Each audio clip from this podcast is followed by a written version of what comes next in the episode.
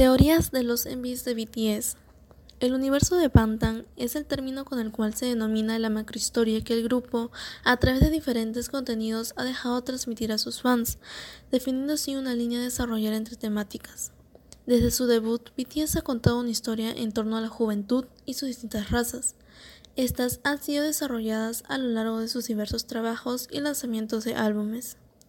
Dentro de los conceptos que ha desarrollado el grupo dentro de su carrera discográfica en la industria, destacan cuatro sagas, las cuales poseen una temática y coherencia visual y musical. Estas eras o sagas se entrelazan llamando a conceptos antiguos o haciendo referencia a trabajos anteriores del grupo, donde estos enlazan con el fin de mantener una línea temporal del concepto a tratar sus diferentes puntos de vista y el concepto principal del grupo, que es la juventud, y está relacionado en cada una de sus aristas en el trabajo de BTS.